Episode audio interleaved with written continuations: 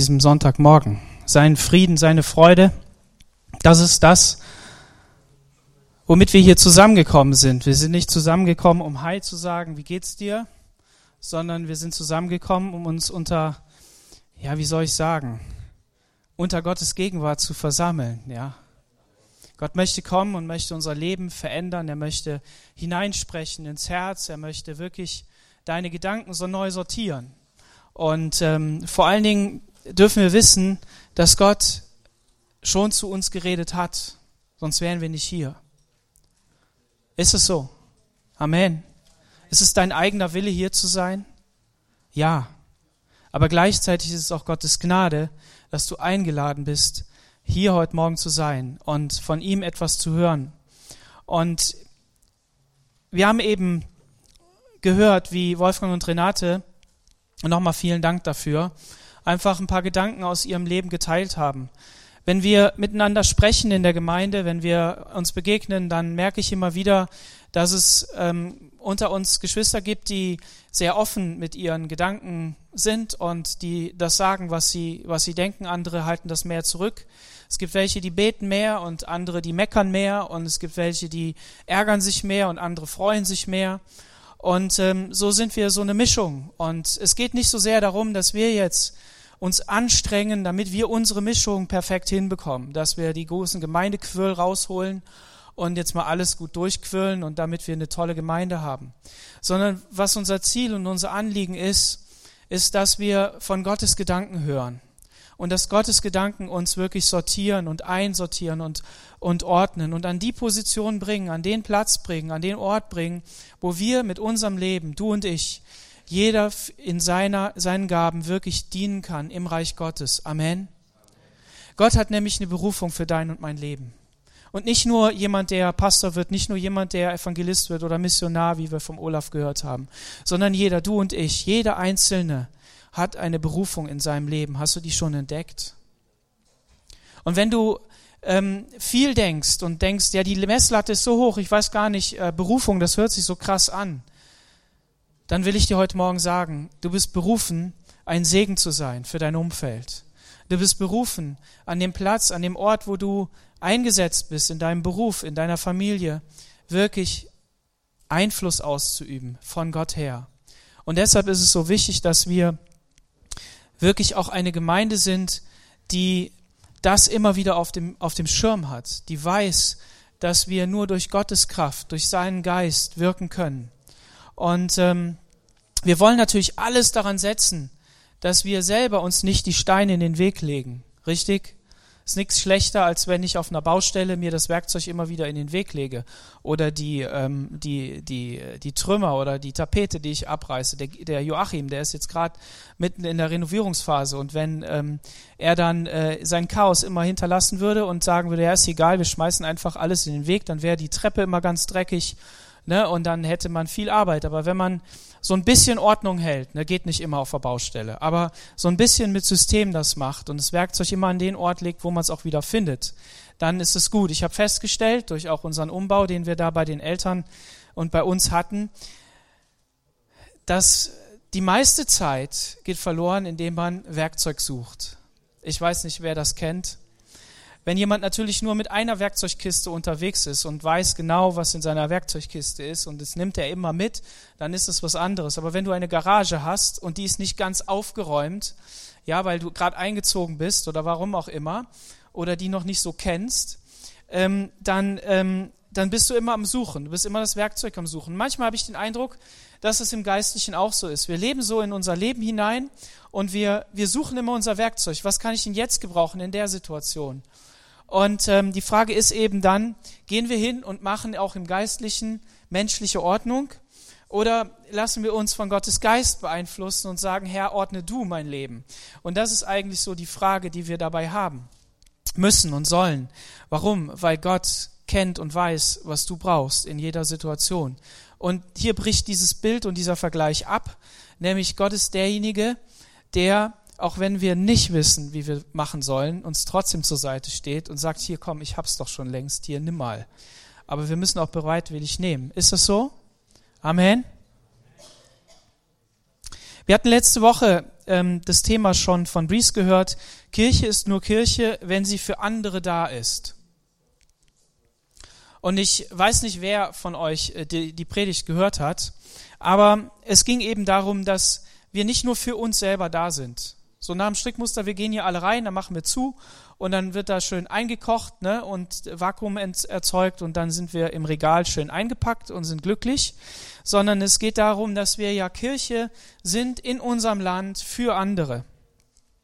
Und wir wissen auch, dass wir viele Generationen sind. Da sind wir wieder bei dem Interview. Worum es uns ging, war eben, und wir hatten das schon ähm, gesagt, aber ich wiederhole gerne nochmal, weil ich eben auch festgestellt habe, dass wenn man eine Sache einmal sagt, dann heißt es noch längst nicht verstanden. Vor allen Dingen ist sie oft anders verstanden, als man das sagt. Und ähm, deshalb nochmal die Wiederholung. Die jungen Leute haben dieses Anliegen, Dorin hat es eben auch immer gesagt, dass wir wirklich uns kennenlernen wollen, weil wir festgestellt haben, dass manchmal ein Besuch, ein Gespräch, ein äh, Aufeinander hilft, um die Beziehung wiederherzustellen. Das ist mir selbst mir aufgefallen, da wo ich dann mal jemand besucht habe, eingeladen worden bin, ähm, die Tür aufgemacht worden ist, dann hat man am nächsten Sonntag schon gleich ein anderes Gesicht gesehen. Es ist echt fast faszinierend. Aber an der Stelle funktioniert Gemeinde ganz praktisch. So, wenn du willst, dass ich dich besuche, dann ähm, ruf mich einfach an und dann machen wir einen Termin aus und dann, dann geht das. Ne? Ich nehme mir auch vor, euch anzusprechen und euch zu besuchen und das mache ich auch. Ähm, nur es ist halt äh, nicht ganz so einfach, weil man muss ja Termine zusammenfinden. So, wenn du auf mich zukommst, wäre das auch gut, dann ähm, ist das auch ein bisschen einfacher. Genau. Und äh, diese Vielfalt, die wollen wir aber haben. Wir brauchen diese Generation und Wolfgang hat das so wunderbar gesagt. Er ist auf die jungen Leute zugegangen. Warum? Weil er sich nicht alt fühlen wollte. Und ich glaube, dass das wirklich ein Geheimnis ist. Menschen, die älter geworden sind, wenn sie viel mit jungen Leuten zu tun haben, wenn sie viel mit Enkeln zu tun haben oder in der Pfadfinderarbeit sind oder was weiß ich was, ähm, dann bleiben die fit und dann bleiben die jung. Und das hält flexibel. So von daher ist es eine gute Sache. Und wir haben einen Auftrag von Gott. Und wer eine Bibel dabei hat, kann die gerne im Johannesevangelium aufschlagen und an der Stelle, wo ich schon eben vorgelesen habe, Kapitel 13. Also Smartphone raus, Bibel-App an. Johannes Kapitel 13, Vers 34 und 35. Johannes Kapitel 13, Vers 34. Ein neues Gebot gebe ich euch, dass ihr euch untereinander liebt, wie ich euch geliebt habe damit auch ihr einander lieb habt. Daran wird jedermann erkennen, dass ihr meine Jünger seid, wenn ihr Liebe untereinander habt. Die ganze Welt sehnt sich nach Liebe. Egal wo man hinschaut, egal welches Lied man hört, nahezu egal. Im Radio, es handelt von Liebe und nach der Sehnsucht von Liebe. Entweder ist da jemand, der das Herz gebrochen hat und der nichts mehr wissen will von, dem, von, der, äh, von der Person, die singt. Oder es ist jemand da, den man ähm, haben möchte, aber nicht erreichen kann. Und wenn wir uns das so anschauen, dann schreit die ganze Welt nach Liebe. Und selbst in ihrem Hass, in, ihrer, in, ihrer, in ihrem verbitterten Hass, schreit sie im tiefsten Herzen nach Liebe, nach Annahme, nach Wertschätzung. Und wir wundern uns, dass es in unserer aufgeklärten und ach so ja, wissenschaftlich erforschten und was weiß ich was Welt immer noch Menschen gibt, die in Reichtum, die in guten Elternhäusern aufwachsen und trotzdem irgendwie auf die schiefe Bahn geraten, zu Waffen greifen, was man nicht glaubt und so weiter. Und dann steht man da und ist erstaunt und ist traurig und weiß gar nicht, was man machen soll. Und Jesus hat diese Antwort schon längst gegeben. Er sagt, ein neues Gebot gebe ich euch, dass ihr euch untereinander liebt. Jesus war mit seinen Jüngern unterwegs und er hat den Vater gezeigt, er hat das gezeigt, was ihn ausmacht, nämlich in absoluter Abhängigkeit zum Vater zu sein. Und der Vater hat die Welt geliebt. Gott hat die Welt geliebt, sodass er seinen Sohn gegeben hat und die Welt gerettet wird. Aber Achtung, nicht aus Automatismus, nicht unter Zwang, sondern aus Glauben. Und Jesus liebt bedingungslos, und da muss ich Danilo recht geben. Gott liebt dich bedingungslos, egal was in deinem Leben passiert. Er kann nicht mit allem mit. Er kann manchmal muss er stoppen und kann den Segen nicht fließen lassen. Manchmal muss er aus, ausweichen, weil irgendetwas in unserem Leben ist, was es behindert. Aber er liebt dich bedingungslos. Und da ist die Frage an uns, können wir die Dinge und müssen wir die Dinge, die uns trennen von Gott, müssen wir die wegräumen? Und dann merken wir auf einmal, ja, es gibt Dinge, die wir wegräumen können. Wir können uns entscheiden, auf eine andere Person zuzugehen und das Gespräch zu suchen. Wir können uns entscheiden und sagen, ich möchte dir vergeben, weil Jesus sagt, ich habe euch schon längst vergeben und deshalb vergebt ihr dem anderen, wenn er euch etwas tut. Ja, wir können uns entscheiden.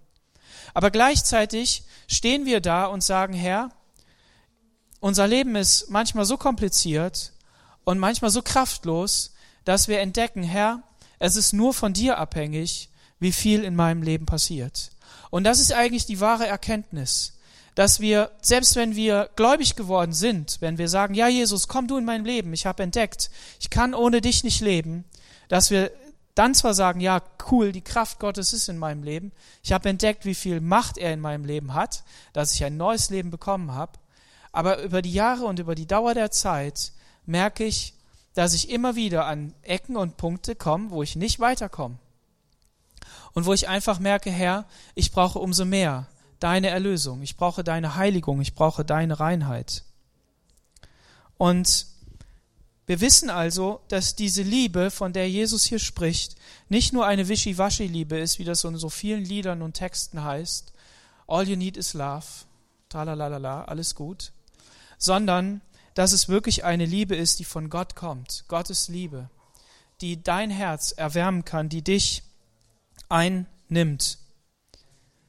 Jesus selbst ist in unsere Welt gekommen und er hat seine Welt hinter sich gelassen diese immerwährende Herrlichkeit, Macht, Reichtum, Ehre, Anbetung, Friede, Freude, wo kein Leid, kein Elend, kein Hunger, kein Durst und keine Begrenzung ist, das hat er hinter sich gelassen. Und er ging eben ans Kreuz, um sein Leben zu lassen, sein Blut zu vergießen, damit wir Vergebung bekommen können.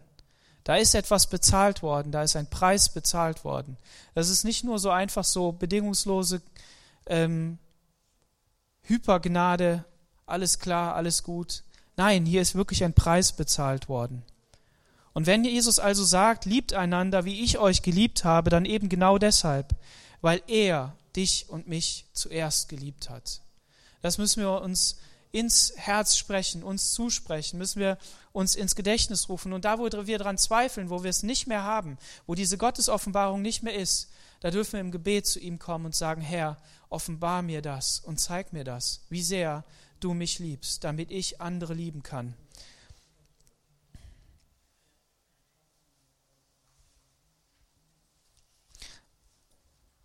Es gibt viele Menschen, die Jesus nachfolgen und irgendwelche Dinge tun. Sie evangelisieren, sie beten mit Menschen, sie reden prophetisch, sie predigen gewaltig und helfen ständig anderen Menschen.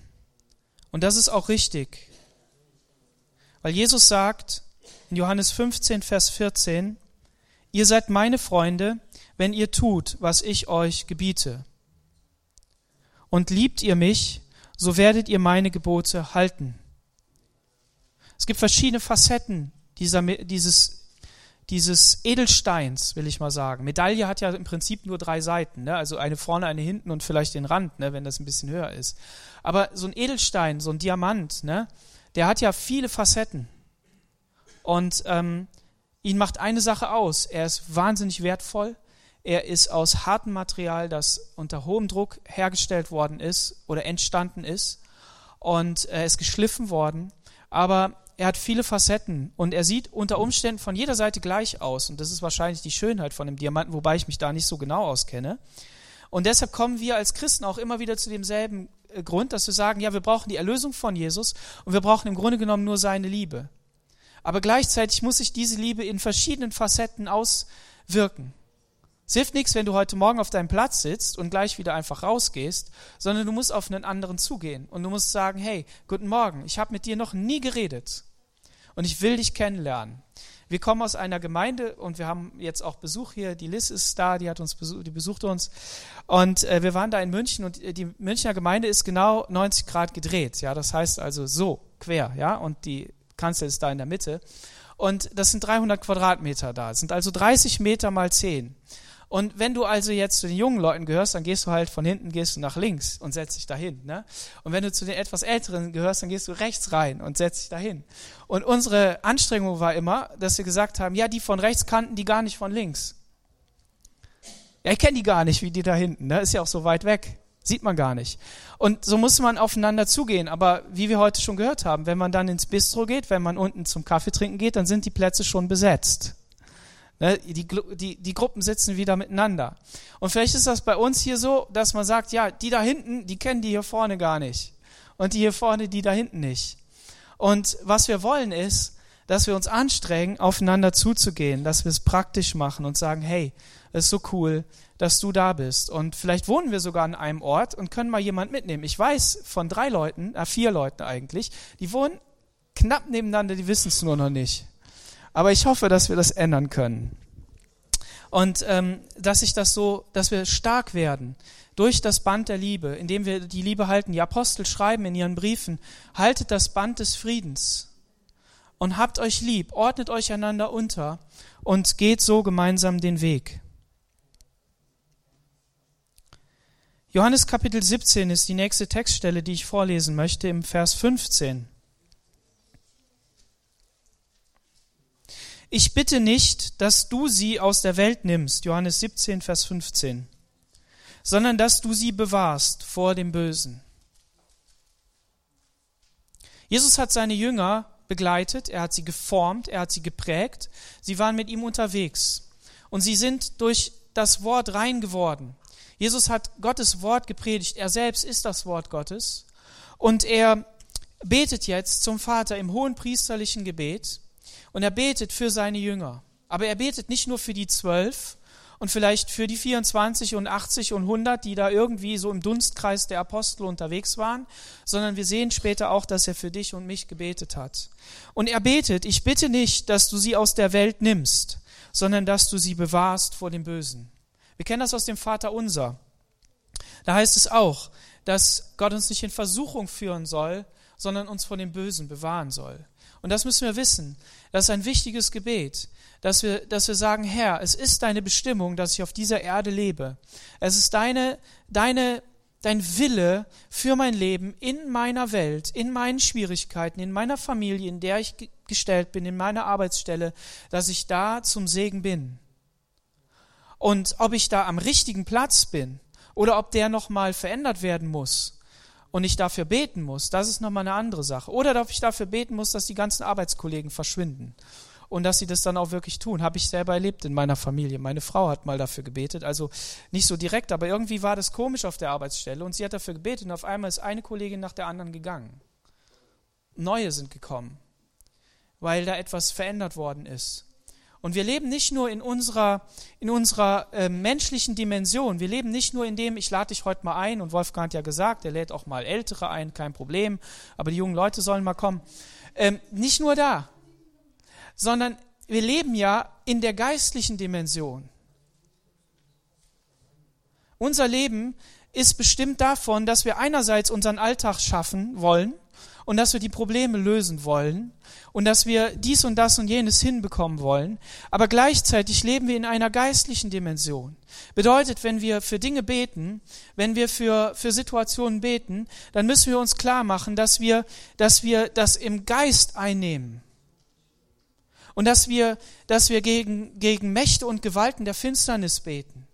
Und dass wir dafür beten, dass, dass unsere Engel durchkommen, dass der Geist Gottes durchkommt, dass die Stimme Gottes durchkommt, dass, dass wirklich Gottes Dimension sich immer weiter ausbreitet und dass, dass sie sich niederschlägt in das Leben hinein.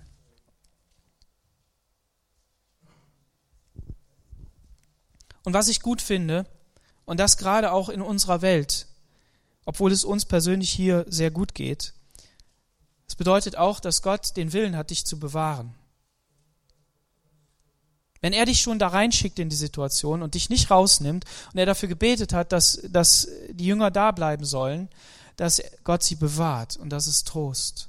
Wenn Menschen also fragen, ist es noch recht, Kinder zu bekommen in dieser Welt, ich weiß nicht so recht, ob das so gut ist, dann muss man sagen, ja, Gott hat im christlichen Glauben etwas fundamental anderes hineingelegt, nämlich die Hoffnung auf ein Leben. Und wenn nicht auf dieses Leben auf dieser Erde, so doch auf das Leben in Ewigkeit, in der Herrlichkeit. Und das gibt Hoffnung. Vers 16. Sie sind nicht von dieser Welt, wie auch ich nicht von dieser Welt bin. Immer wieder die Herausforderung, das auch zu glauben und danach daran festzuhalten. Sie sind nicht von dieser Welt, wie auch ich nicht von der Welt bin. Hast du das entdeckt? Entdeckst du das jeden Tag? Inwieweit ist dieser Gedanke noch in dir drin?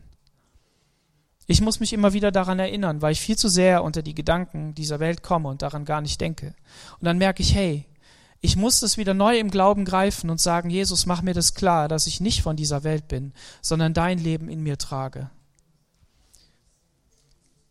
Jesus selbst war nicht von dieser Welt, aber er hat als Mensch so gelebt, wie Gott es haben will und ist uns darin ein Vorbild. Und jetzt kommt es. Wir reden nicht nur von Liebe. Wir reden nicht nur davon, dass alles schön ist und dass die Gefühle toll sind und rosa-rot und ist alles super. Sondern das, was cool ist, ist, dass Gott uns heiligen will. Dass er uns fähig machen will, wirklich in seinem Gedanken zu leben. Und er möchte uns verändern. Er möchte dein Leben verändern. Er hat so viel in dich hineingelegt und angelegt ist schon all das, was er möchte. Und durch sein Leben in dir, das, dieses neue Leben, ist schon all das angelegt, was Gott auch in Ewigkeit haben will. Aber er möchte es herausbringen, herausschälen, er möchte es zum Vorschein bringen und das tut er durch Heiligung. Und heilige sie in der Wahrheit, dein Wort ist Wahrheit. Halleluja. Es ist so wichtig, dass wir Gottes Wort in uns tragen, dass wir uns mit Gottes Wort beschäftigen, dass Gottes Wort jeden Tag da ist, weil es, weil es die Quelle ist, die uns hilft, auf dem Weg Gottes zu bleiben, uns zu korrigieren, wo wir nicht richtig sind, aber uns auch zu pushen und voranzubringen, wo wir ja kraftlos geworden sind, wo wir nicht mehr weiter können. Und ich muss das jetzt einfach mal sagen. Ähm, es gibt so eine tolle Bibel-App, die heißt YouVersion. Wer hat die auf seinem Handy? Ja, so hier im vorderen Bereich, verstehe ich, ist in Ordnung. Und ähm, gestern habe ich mit Breeze gesprochen und Breeze hat zu mir gesagt, hey, ähm, mein Bi Bibelleseplan, der ist total trocken, der ist irgendwie echt nicht gut. Naja, so hat er es nicht gesagt. Wir haben uns eigentlich von der anderen Seite angenähert, aber das war die Essenz davon. Ähm, und dann habe ich gesagt, ey, ich habe voll den coolen Bibelleseplan der ist der Hammer, ja, aber der braucht ein bisschen mehr Zeit. Der Bibelleseplan sind 365 Tage. Und ähm, man geht einmal durch die ganze Bibel durch. So, und Breeze hatte einen, da war keine Andacht dabei, sondern nur die Bibeltexte. Die sind aber auch cool eigentlich. Ähm, nur man muss irgendwie, naja, ist egal. Äh, manchmal liest man dann Geschlechtsregister und denkt sich so, warum muss ich das heute wieder lesen, ne? Ich finde ja die Geschichten von Abraham, von Isaac und von Jakob und so, das finde ich immer total spannend und da will ich immer total schnell weiterlesen, weil es einfach der Hammer ist. Ich meine, ich kenne die ja alle, aber, aber es ist trotzdem so, ja. Und jetzt habe ich aber da so einen Bibelleseplan, ein Jahr durch die Bibel ähm, und das ist, das ist von demjenigen, der den Alpha-Kurs erfunden hat. Und der bringt eine Andacht die ist der Wahnsinn. Das glaubt man überhaupt nicht. Der legt immer das erste Kapitel von dem Alten Testament, also 1. Mose, Matthäus 1 und Psalm 1 zum Beispiel, legt er übereinander und bringt da eine Botschaft draus. Dann nimmt er Kapitel 2, Kapitel 3, Kapitel 4 für jeden Tag. Es ist hammermäßig. Und wenn ich so richtig down bin, dann gehe ich hin und höre mir das an. Und wenn ich nicht lesen kann, weil ich keine Lust habe zu lesen, dann lasse ich es mir halt vorlesen. Das ist genial an unserer Zeit, das kann man nämlich alles. Und ähm, und dann, und dann lese ich das und, und, und sehe, wie, wie Gott da einen Gedanken reingelegt hat.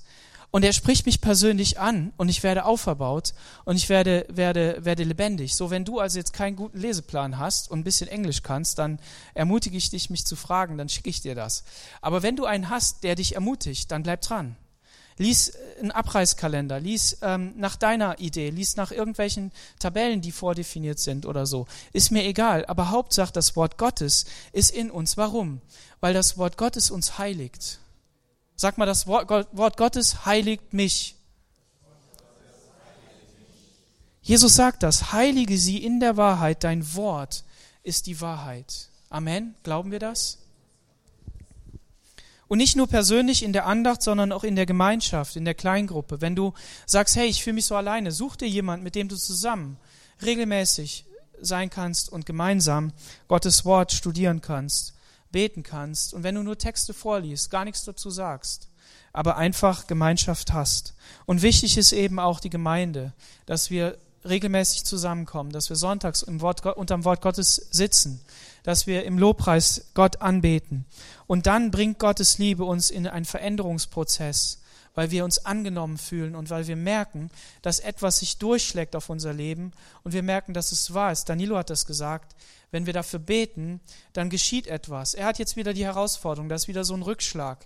Er hat gedacht, es ist alles gut, seine Ausbildung funktioniert. Und man fragt sich in unserem Staat, wie das sein kann. Er hat den Ausbildungsvertrag dorthin geschickt zu dem Amt und die haben gepennt. Und jetzt auf einmal nimmt er seine Pflicht wahr, geht zu dem Termin und dann sagen sie, ja, es geht nicht, geht gar nicht. Und was auch immer da passiert, ob in der geistlichen Welt etwas passiert, weil der Satan verhindern will, dass er an den Platz kommt und in die Berufung, die Gott für ihn hat, oder ob da wirklich noch was zu klären ist, wie auch immer. Wir wollen beten, dass Gottes Wille geschieht. Amen. Amen. So sei ermutigt, Danilo, dran zu bleiben und zu sagen, hey Gott, ich lass dich nicht los. Und wie du mich gesandt hast in die Welt, so habe ich auch sie in die Welt gesandt. Wir sind dazu gesandt, und das ist der dritte Punkt, in diese Welt, um Missionare zu sein, um Menschen zu erreichen. Wir, wir dürfen nicht nur von der Liebe nehmen von Gottes Liebe. Wir dürfen uns nicht nur verändern lassen von dem, was Gott uns gibt, sondern wir dürfen auch missionarisch unterwegs sein und Menschen erreichen. Nicht nur, wenn da der Titel Missionar draufsteht, sondern jeder einzelne Christ, damit wir Gottes Jünger sind oder Jesu Jünger sind und in der Welt einen Unterschied machen. Vers 19. Ich heilige mich für sie, auf dass auch sie geheiligt seien in der Wahrheit. Und das ist das Geniale. Jesus hat etwas getan. Jesus hat dir das geschenkt und seine Veränderung spürst du in deinem Leben. Und du kannst sie neu entdecken. Aber wenn du alles getan hast, wenn du dich im Allen hingestellt hast, kommt es wieder darauf zurück, dass Jesus sagt, ich selbst heilige mich für sie.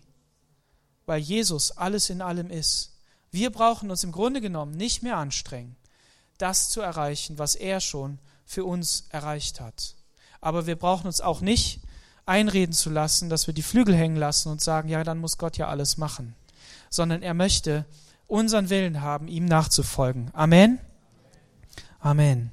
Ich bitte aber nicht allein für sie, sondern auch für die, die durch ihr Wort an mich glauben werden, dass sie alle eins seien, wie du, Vater, in mir bist und ich in dir, so sollen auch sie in uns sein, auf dass die Welt glaube, dass du mich gesandt hast.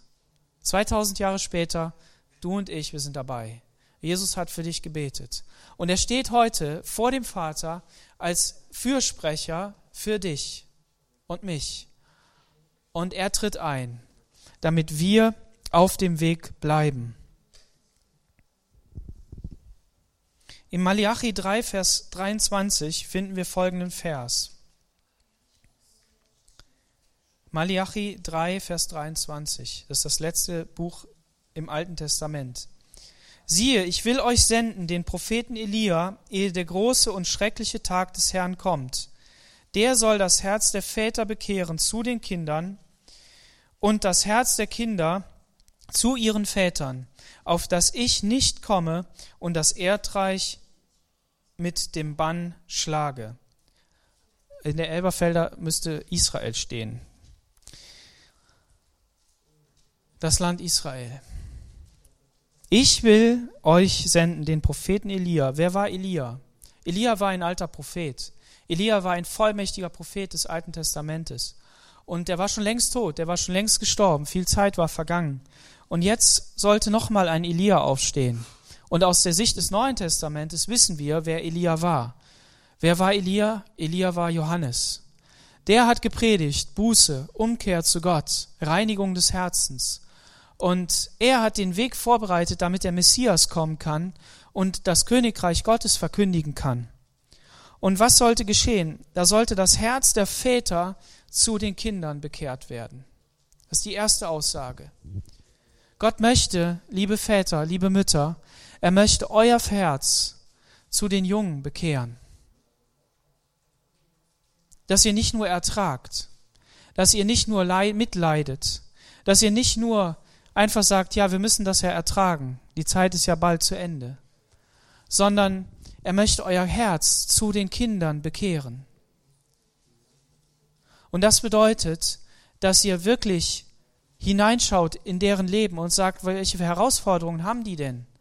Ja, sie haben andere Herausforderungen als wir. Und welche Antworten können wir aus unserem, unserer Erfahrung und vor allen Dingen nicht nur aus unserer Erfahrung, sondern unserer Erfahrung mit Gott, aus dem, was Gott uns offenbart, aus dem, was Gott uns sagen will für die neue Generation. Was können wir da mitteilen? Wo können wir eine Hand halten? Wo können wir unterstützen? Und wo können wir sagen, komm, ich bete für dich. Lass mich mal für dich beten. Sag mir mal deine Gebetsanliegen. Ich will dich tragen. Und wenn ihr Kinder habt, lasst sie nicht hängen. Ich weiß, dass ihr das nicht tut. Steht immer zu ihnen und tragt sie im Gebet. Und nehmt euch der Kinder hier in der Gemeinde an. Setzt euch nicht nur da hinten hin und wartet, dass irgendwas geschieht, sondern, sondern lasst euer Herz dazu bekehren und, und lasst, lasst euch erreichen, dass Gespräche stattfinden. Sag mal, wie hast du das denn eigentlich gemacht? Wie geht das denn eigentlich? Ich weiß doch gar nicht, wie das geht. Erzähl doch mal aus deinem Leben. Aber dann zu entdecken, dass die alten Antworten, die ihr hattet, heute nicht mehr gelten. Die können wir nicht mehr gebrauchen. Sondern was wir brauchen, ist wirkliche, echte Lebenserfahrung, die mitgenommen wird in die Gegenwart Gottes, verändert wird durch sein Wort, lebendig gemacht wird, um die Werte und Prinzipien des Reiches Gottes für heute anzuwenden. Richtig? Und ihr jungen Leute, lasst euer Herz bekehren zu den Alten, die Kinder zu den Vätern und den Müttern. Dass wir nicht eine Gemeinde werden, die wartet, bis die Alten gestorben sind, damit wir endlich vorwärts können, sondern dass wir eine Gemeinde sind, die gemeinsam unterwegs sind. Warum? Weil wir nicht für uns unterwegs sind, Ihr braucht Hilfe, ihr braucht Stärkung, ihr braucht Unterstützung, ihr braucht manch einen guten Rat, ihr braucht manch ein, ein Gespräch, wo ihr sagt, hey, ich komme mit meinem Leben einfach nicht klar, ich weiß nicht, wie das geht, ich krieg meine Beziehung nicht hin, ich weiß nicht, wie ich in der Schule machen soll, die ganzen Lehrer sind alle bescheuert und meine Eltern verstehe ich auch nicht. Ja, wo willst denn du hingehen? Du musst in die letzten Reihen gehen, da wo die älteren Geschwister sind, die da sitzen und immer noch lachen, wenn ich einen Emil anschaue. Der hat seine Frau verloren, die ist gestorben, auch wenn man menschlich sagt, ja, das war ja abzusehen. Aber das tut weh. Und er strahlt heute trotzdem. Und er hat trotzdem ein Lächeln auf dem Gesicht. Und ich weiß, Emil, dass das nicht eine Sache ist, die du nur einfach vorspielst, da vorne auf den Knopf gedrückt und jetzt ist alles wieder gut. Nein, dein Leben war voller Begeisterung für Gott. Dein Leben war voller Begeisterung und ist voller Begeisterung für deine Frau gewesen. Und, und deshalb, deshalb kommt diese Liebe und Kraft daraus. Wenn ich an, an Tante Anneliese denke, wir waren in Wuppertal gewesen, sie war begeistert von dem modernen Gottesdienst, von dem Lobpreis. Und, und, und es hat sie einfach vom Hocker gefegt. Das war cool. Und hat sie gesagt, ja, endlich mal nicht so, so einen kleinen Gottesdienst, sondern endlich mal hier richtig. Da geht was ab. Ja.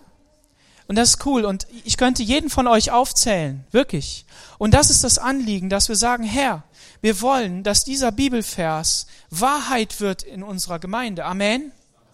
Jesus hat diesen Bibelvers durch den Heiligen Geist diesem, diesem, diesem Schreiber Malachi nicht, nicht gegeben, damit er da steht.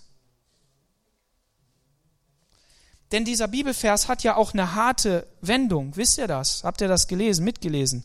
Auf dass ich nicht komme und das Erdreich mit dem Bann schlage. Wenn wir das nicht tun, wenn wir nicht, wenn sich nicht die Jungen zu den Alten und zuerst die Alten zu den Jungen bekehren, dann wird Gott das Land mit dem Band schlagen. Was heißt das? Er wird es vernichten. Er wird uns das Land nehmen, das wir haben.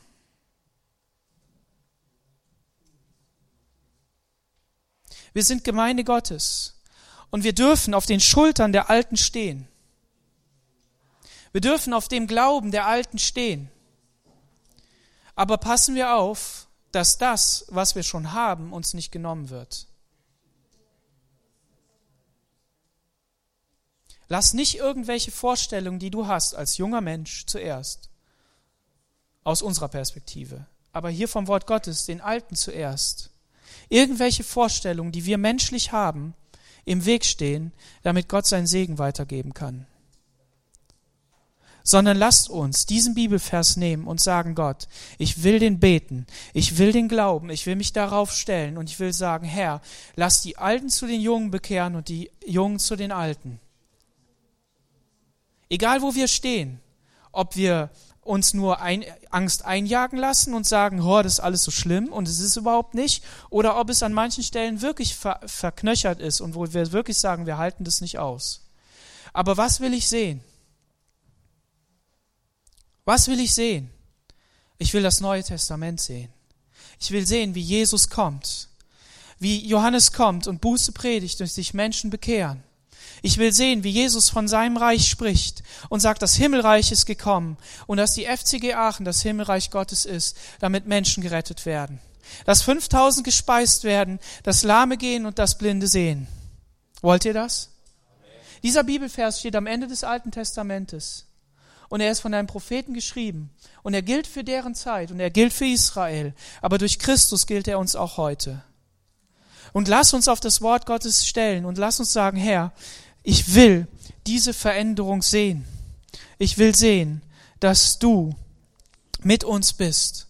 Und ich habe hier eigentlich noch eine ganze Seite, aber die lasse ich weg. Ich möchte nur einen Gedanken sagen, weil ich den wichtig finde. Und werde ihn nochmal aufgreifen. Im 2. Mose 20, Vers 12, da heißt es, du sollst deinen Vater und deine Mutter ehren, auf dass du lange lebst in dem Lande, das der Herr, dein Gott, dir geben wird. Die ersten vier Gebote waren gegeben, um zu zeigen, wer Gott ist. Gott ist der Herr, er soll angebetet werden, sollen keine anderen Götter gegeben werden und der Sabbat soll geheiligt werden. Und was haben wir Menschen daraus gemacht? Wir Menschen haben daraus gemacht, dass wir das abgeschafft haben. Das Volk Israel bestand aus zwei Dingen. Gott hatte festgestellt, dass weder der Himmel noch die Erde noch die Schöpfung zum Menschen reden konnte. Das sehen wir im Römer Kapitel 1.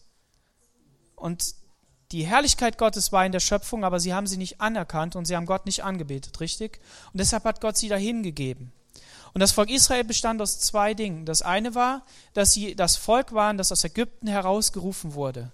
Und das zweite war, dass sie ähm, das Gesetz geschenkt bekommen haben.